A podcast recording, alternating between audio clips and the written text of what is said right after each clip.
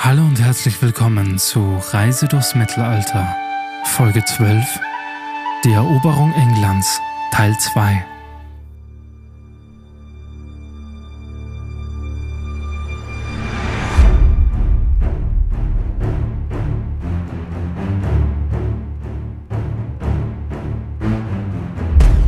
Hallo und herzlich willkommen zu einer neuen Folge Reise durchs Mittelalter.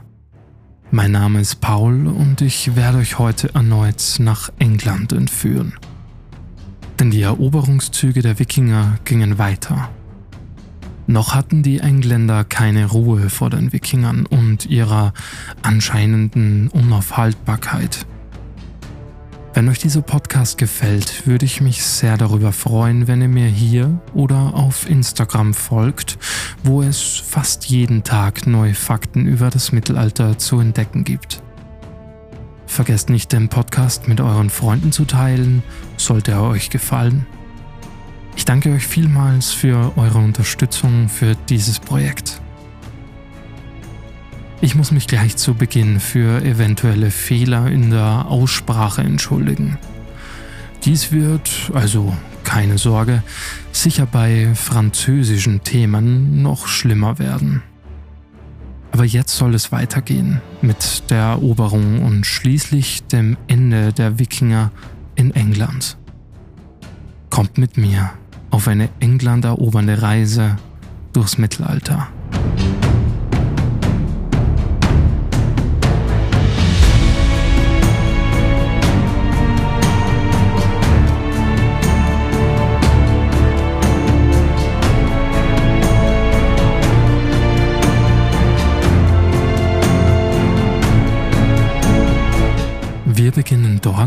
Wo wir in der letzten Folge aufgehört haben. Im Jahre 954. Wie schon in der letzten Folge erwähnt, gelang es den Angelsachsen, die Wikinger zu besiegen und die Kontrolle über das Königreich Jorvik zu erlangen. Erik Blutaxt wurde in jener Schlacht getötet Jorvik wurde damit zum Gebiet Englands unter Eadred von England, der bis 955 regieren sollte. Im Jahr 957 wurde das Königreich England zwischen Eadwig, der Wessex behielt, und Edgar, dem König von Mercia, aufgeteilt, wobei die Themse die Grenze bildete. Es ist ungewiss, ob dies das Ergebnis eines Staatsstreiks gegen Erdwig oder einer Entscheidung war, das Königreich unter den Brüdern aufzuteilen. Wie man hier auch gut sieht, England existiert zwar schon, trotzdem ist das angelsächsische Königreich noch immer unterteilt und zerstritten. Dies machte sie weiterhin anfällig für die Angriffe der Wikinger. Die Angriffe in England hatten tiefgreifende Auswirkungen auf die Entwicklung des Landes. Die ständigen Bedrohungen durch die Wikinger führten zu Veränderungen in der politischen und sozialen Struktur in England. Die angelsächsischen Königreiche wurden gezwungen, sich gegen die gemeinsame Bedrohung zu verbünden und Verteidigungsstrategien zu entwickeln. Dies trug zur Entstehung eines stärker zentralisierten Staatswesens bei, um besser auf die Herausforderungen der Wikinger-Invasionen reagieren zu können. Außerdem war auch dies der Startschuss für immer bessere Verteidigungsanlagen und das Zeitalter der Burgen begann schön langsam. Nach dem Tod von Eadwig 959 wurde das Königreich erneut unter Edgar vereinigt, der bis zu seinem Tod 975 darüber regieren sollte. Ein weiterer bedeutender Akteur war Ethelred II. oder der Unberatene, ein angelsächsischer König, der von 978 bis 1013 und dann erneut von 1014 bis 1016 regierte. Sein Beiname, der Unberatene, spiegelt seine Schwierigkeiten bei der Bewältigung der Wikingerbedrohungen wider. Ethelred versuchte verschiedene Strategien, um die Wikinger abzuwehren, einschließlich der Zahlung von Gold eine Art Tribut, um die Wikinger von weiteren Angriffen abzuhalten. Trotz dieser Bemühungen blieb die Bedrohung durch die Wikinger bestehen und die Unsicherheit in England nahm weiter zu.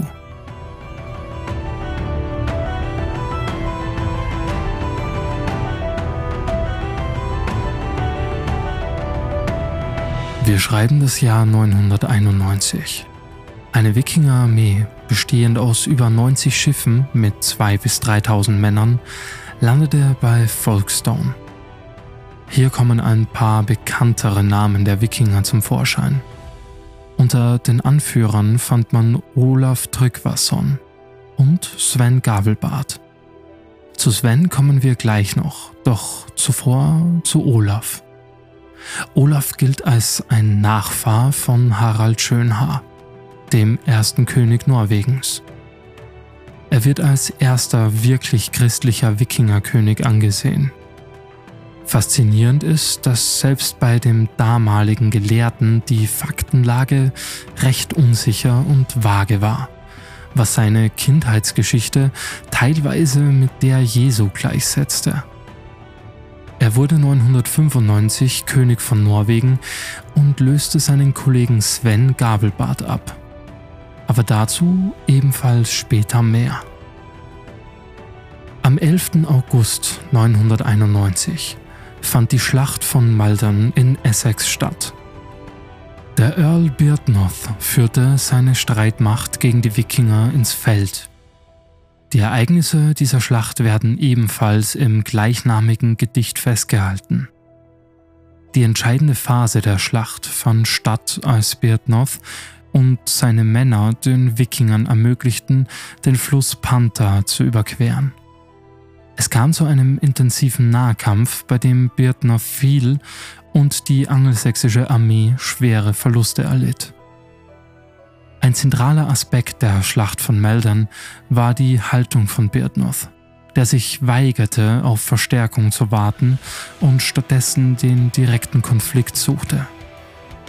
Seine Entscheidung, die Herausforderung der Wikinger anzunehmen, wird oft als heroisch betrachtet, da er den kulturellen Wert der Tapferkeit über das bloße Überleben stellte.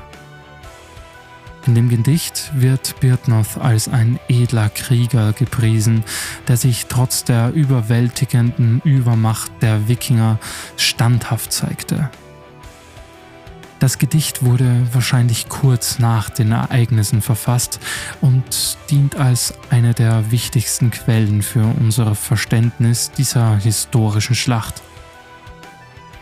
Es hebt die Ehre und den Stolz der angelsächsischen Krieger hervor und betont die Opferbereitschaft von Birdnoth und seinen Männern.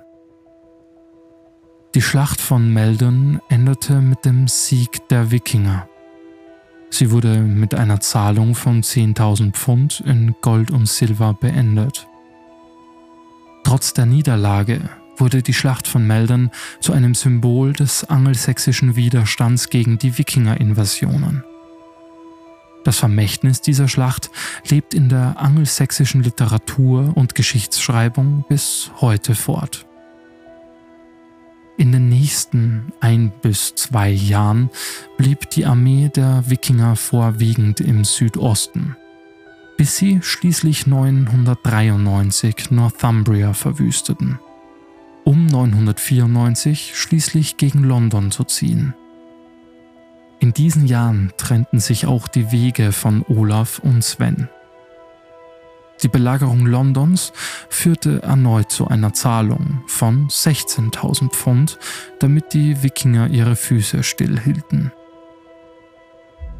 Zusätzlich wurde es ihnen erlaubt, in Southampton im Jahr 994 zu überwintern natürlich mit der von Engländern bezahlten Verpflegung. Außerdem änderte sich hier die Strategie der Engländer. Und zwar wurden die Wikinger toleriert, um andere Räuber von ihren Taten abzubringen. Eine Art Security für England, was aber nicht lange gut ging. In den nächsten Jahren wird es zwar still um die Armee, bis sie jedoch 997 wieder begannen England zu verwüsten. Nach einer Überwinterung in der Normandie um den Jahrtausendwechsel kamen sie schließlich zurück. Und nicht nur die Frustration der Engländer, sondern auch ihre Lösegeldzahlungen wurden höher und höher. Sie betrug im Jahr 1002 24.000 Pfund. Dies hatte zur Folge, dass König Ethelred immer frustrierter wurde, da er sich nicht gegen die Überfälle wehren konnte. Dadurch entstand das St. Bryce Day Massaker im Jahr 1002. Denn an diesem Gedenktag des heiligen Bricitus, dem 13. November, wurden auf die Anordnung von König Ethelred die in England lebenden Dänen getötet. Da ihm zu Ohren kam, sie hätten sich erneut gegen ihn verschworen. Dabei wurde auch seine Frau Gunhilde umgebracht von der angenommen wird, dass sie die Schwester von Sven Gabelbart war. Sven Gabelbart stieß um 1003 wieder zur Armee, wahrscheinlich sichtlich sauer. Ethelred hatte versucht, seine Macht zu demonstrieren, was aber gehörig nach hinten losging, wie sich schon bald herausstellen sollte.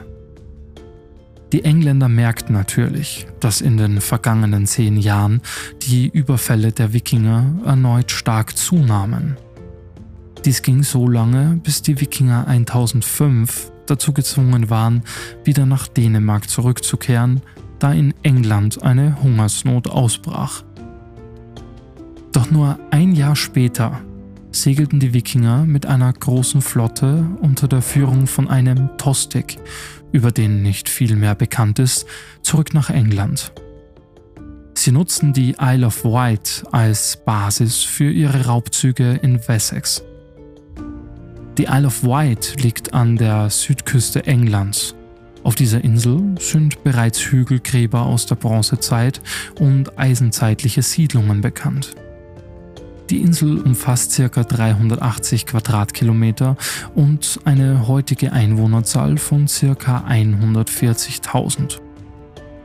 Eines der Sehenswürdigkeiten ist beispielsweise das Carisbrooke Castle der Normannen. Aber zurück zum Thema. Nach den letzten Überfällen konnten die Engländer sich den Frieden mit 36.000 Pfund erkaufen eine weitere starke Erhöhung der Preise. Und vielleicht ist dies ja mit dem Handelsgeschick der Wikinger gemeint. Spaß beiseite. Aber natürlich, wer 10.000, 16.000, 24.000 und 36.000 Pfund bekommen kann, kann auch 48.000 Pfund bekommen. Und genau das bekamen sie im Jahr 1012, nachdem 1009 eine riesige Armee unter der Führung von Thorkel, dem Hohen, den Großteil Südenglands überrannte, endete ihr Sturm mit der Belagerung von Canterbury 1011 und der Gefangennahme von Erzbischof Elfhe von Canterbury. Dieser weigerte sich ein Lösegeld zu akzeptieren und wählte den Märtyrertod. Nichtsdestotrotz bezahlten die Engländer die 48.000 Pfund, um die Wikinger wieder loszuwerden. Keine Sorge, das war noch nicht alles. Alleine zwischen 1016 und 1018 wurden über 82.000 Pfund gezahlt.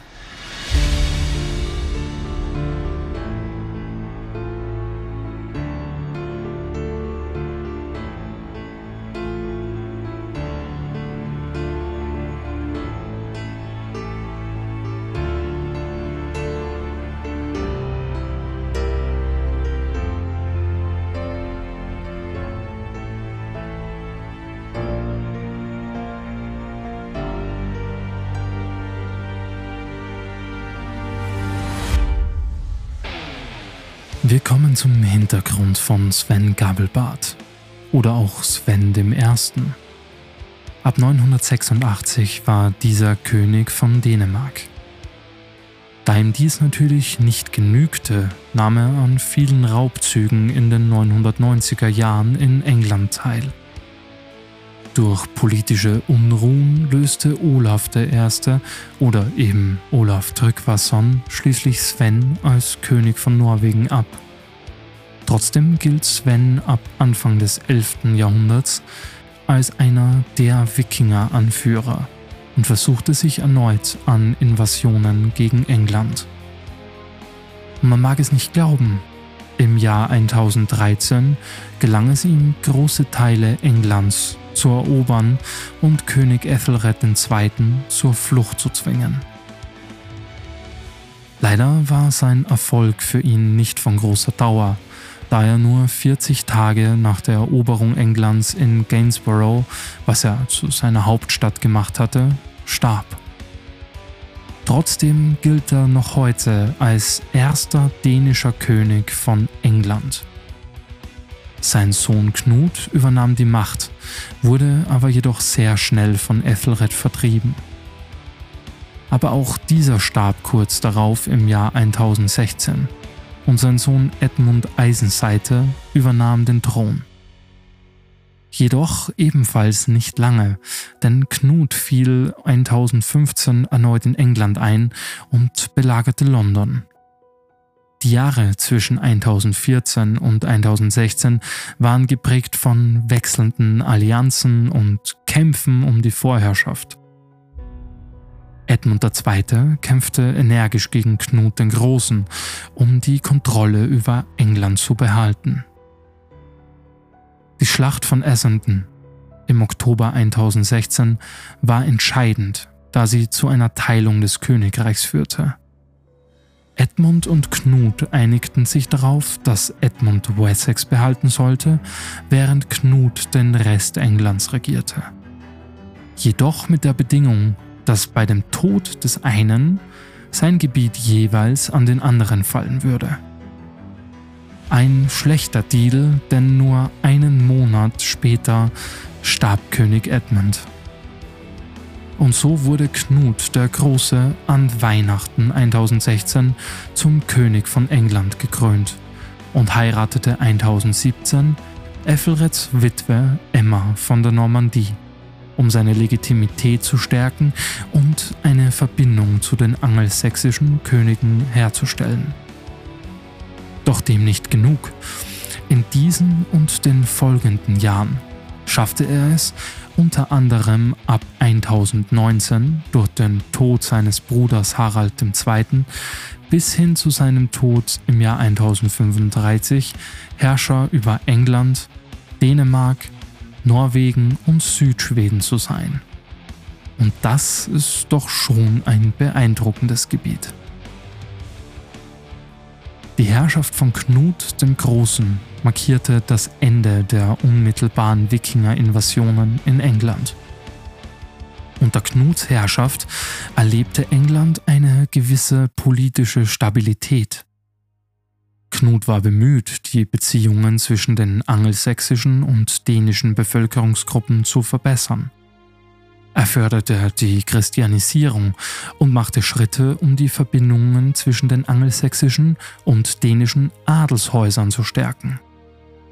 Diese Phase legte den Grundstein für eine gewisse Integration der Wikinger in die angelsächsische Gesellschaft. Jetzt lässt sich aber natürlich darüber streiten, ob die Besetzung der Wikinger gut oder schlecht war. Sicher ist aber, dass sie mit ihren Raubzügen weitergemacht hätten. Auch wenn es für das englische Adelshaus eine Katastrophe war, war der einkehrende Frieden für die allgemeine Bevölkerung sicher ein Segen. Nach Knuts Tod 1035 kam es zu erneuten Schwankungen, da seine Söhne die Macht übernahmen. Harald Harefoot regierte über England Hardy Knut über Dänemark und Sven Alfivason bekam Norwegen. Sven half das aber nicht viel, da er kurz darauf starb, wodurch die Macht an Magnus den Guten ging. Nach dem Tod von Harald 1040 übernahm Hardiknut mit Hilfe von 62 Kriegsschiffen den englischen Thron. Haralds Leichnam, der neben seinem Vater Knut begraben wurde, ließ er exhumieren und in einen Kanal oder Sumpf werfen. Kurz darauf fand ein Fischer die Leiche und er wurde abermals in London bestattet. All das half Hardy Knut nichts. Auch er starb zwei Jahre später. Er trank sich bei einem Saufgelage zu Tode. Mit dem Tod von Hardy Knut endete die dänische Herrschaft in England. Edward der Bekenner, ein angelsächsischer Prinz und der Sohn von Ethelred, dem Unberatenen, wurde zum König gekrönt. Edward sollte eine entscheidende Rolle bei den Ereignissen spielen, die zur normannischen Eroberung führten. Die Jahre nach Edwards Thronbesteigung waren von politischen Intrigen und Unsicherheiten geprägt. Harald Godwinson oder Harald II., ein mächtiger angelsächsischer Earl, übernahm die Kontrolle nach Edwards Tod im Jahr 1066. Dies löste jedoch eine Kette von Ereignissen aus, die das Schicksal Englands verändern sollten. Denn er war der letzte angelsächsische König von England. Der normannische Herzog Wilhelm auch bekannt als Wilhelm der Eroberer, beanspruchte den englischen Thron. Die berühmte Schlacht von Hastings im Jahr 1066 entschied das Schicksal Englands. So standen sich am 14. Oktober in der Nähe der englischen Südküste 7000 Normannen und 7500 Angelsachsen entgegen. Die Verluste auf beiden Seiten geben ca. 2000 Mann an. Harold Godwinson wurde in dieser Schlacht getötet und Wilhelm erlangte die Kontrolle über das Land. So wurde nach Haralds Tod zwar Edgar Atheling zum König gewählt, jedoch nie gekrönt.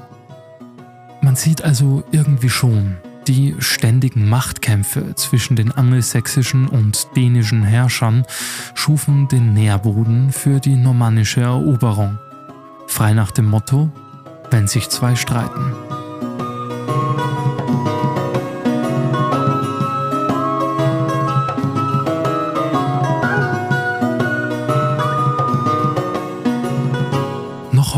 Erinnern wir uns dank eines sehr seltsamen Stücks Geschichte an diese Schlacht. Und zwar dem Wandteppich von Bayeux. Er ist ein bemerkenswertes kunsthandwerkliches Meisterwerk und zugleich eine einzigartige Quelle für mittelalterliche Geschichte.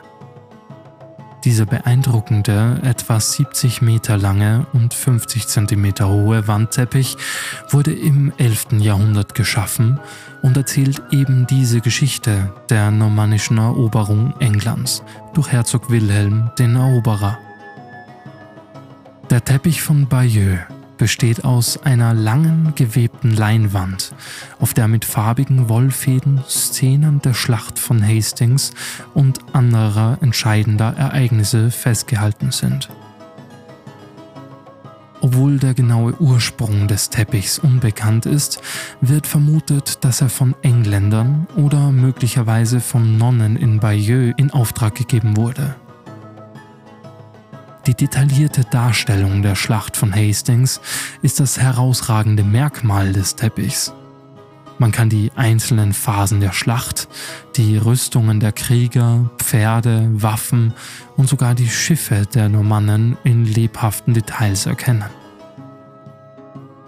Die Szenen sind von lateinischen Inschriften begleitet, die als eine der frühesten bekannten Formen von Bildunterschriften gelten. Der Teppich von Bayeux fungiert nicht nur als historisches Dokument, sondern auch als künstlerisches Meisterwerk. Die Kunstfertigkeit und Detailtreue in der Ausführung machen ihn zu einem einzigartigen Zeugnis der Handwerkskunst des 11. Jahrhunderts. Es wird angenommen, dass mehrere Künstler an seiner Fertigstellung beteiligt waren und ihre Fähigkeiten werden durch die erstaunliche Präzision und Ausdruckskraft des Teppichs deutlich. Dieses beeindruckende historische Artefakt ist heute im Museum von Bayeux in der Normandie, also in Frankreich, zu bewundern. Der Teppich bleibt somit nicht nur ein Kunstwerk von unschätzbarem Wert, sondern auch eine einzigartige historische Quelle, die die Überlieferung und Deutung der Geschichte bereichert.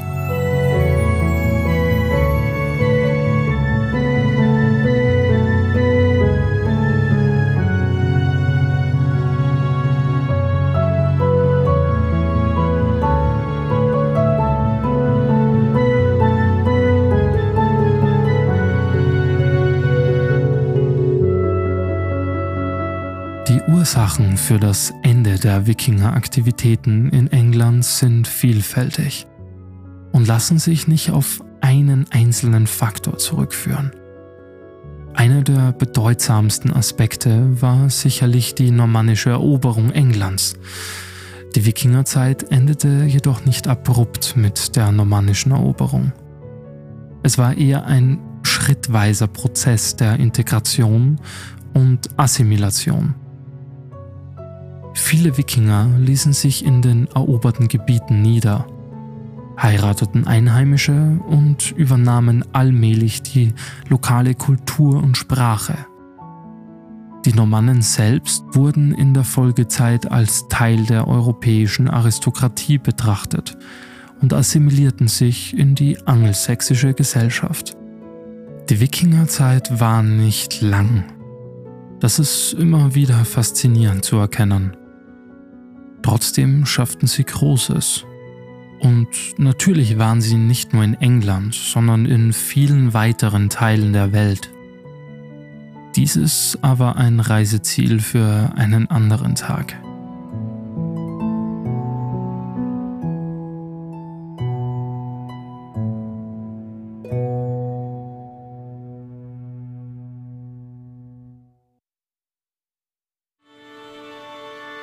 Wir von Reise durchs Mittelalter bedanken uns fürs Zuhören und freuen uns schon auf die nächsten Folgen voller spannender Themen rund um das Thema Mittelalter. Wenn euch diese Folge gefallen hat, lasst es uns gerne wissen. Teilt eure Gedanken, Ideen und Fragen und eventuell auch diesen Podcast. Folgt uns gerne hier oder auf Instagram unter Reise durchs Mittelalter. Bis zum nächsten Mal und eine angenehme Reise zurück in das 21. Jahrhundert.